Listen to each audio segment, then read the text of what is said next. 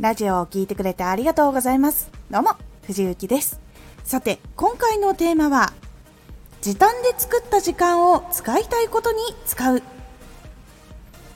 一つ一つの作業時間を縮めることができたことで、時間が少しずつできるようになっていきます。なので、そのできた時間は次に使いたいことに使うのがおすすめになります。このラジオでは毎日19時に声優だった経験を活かして初心者でも発信上級者になれる情報を発信しています。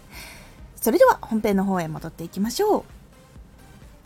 一つのことを極めて夢を叶えていく時っていうのは一つ一つ技術を磨いて身につけて人に届けるものの質を良くしていくっていうことが大事になってこう新しいことを一つずつ磨いたりとか今ある技術を磨いたりっていうその続き連続になっています。なので時短で作った時間っていうのは使いたいことにどんどん使ってさらに作業時間を短くしていけるように使ったりもしくは自分の作業効率とかメンタルリフレッシュとかに使うのがおすすめです。なので勉強とか読書とか息抜きとか好きなこととか練習する時間とか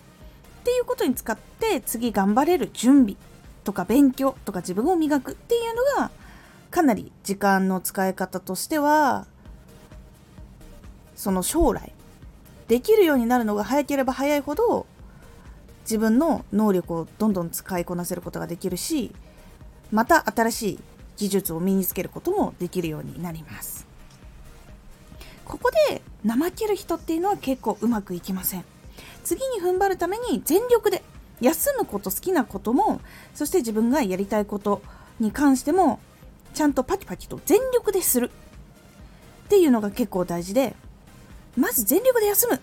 で全力で休んだからよし次またやるぞ。っていう風にちゃんと切り替えて全力で一つ一つやっていった方が結構その自分のモチベーションにもつながるし自分が次に頑張れる力にもなったりあとは磨く時技術を磨く時も1個に集中してやった時の方が質よく短い時間で身につけることっていうのができやすくなります。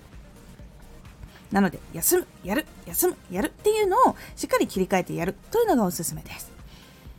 そもそも余白の時間がないと他のことっていうのがどうしてもできなくなってしまう。でそれはやっぱり休むのもそうだし自分が新しいこと考える時もそうなっていくっていうのがあるので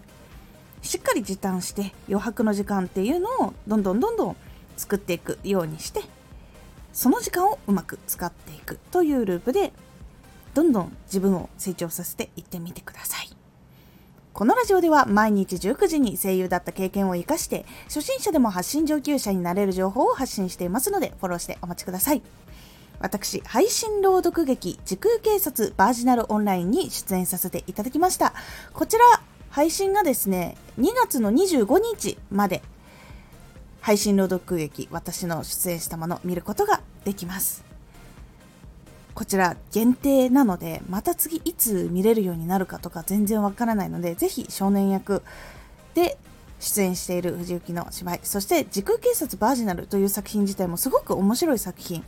だしすごく背中を押してもらえるとか勇気がもらえたりとかっていうところにつながる作品とかでもあったりするのでぜひ皆さん概要欄から応援してくださると嬉しいです。X もやってます。X では活動している中で気がついたことや役に立ったことをお伝えしています。ぜひこちらもチェックしてみてね。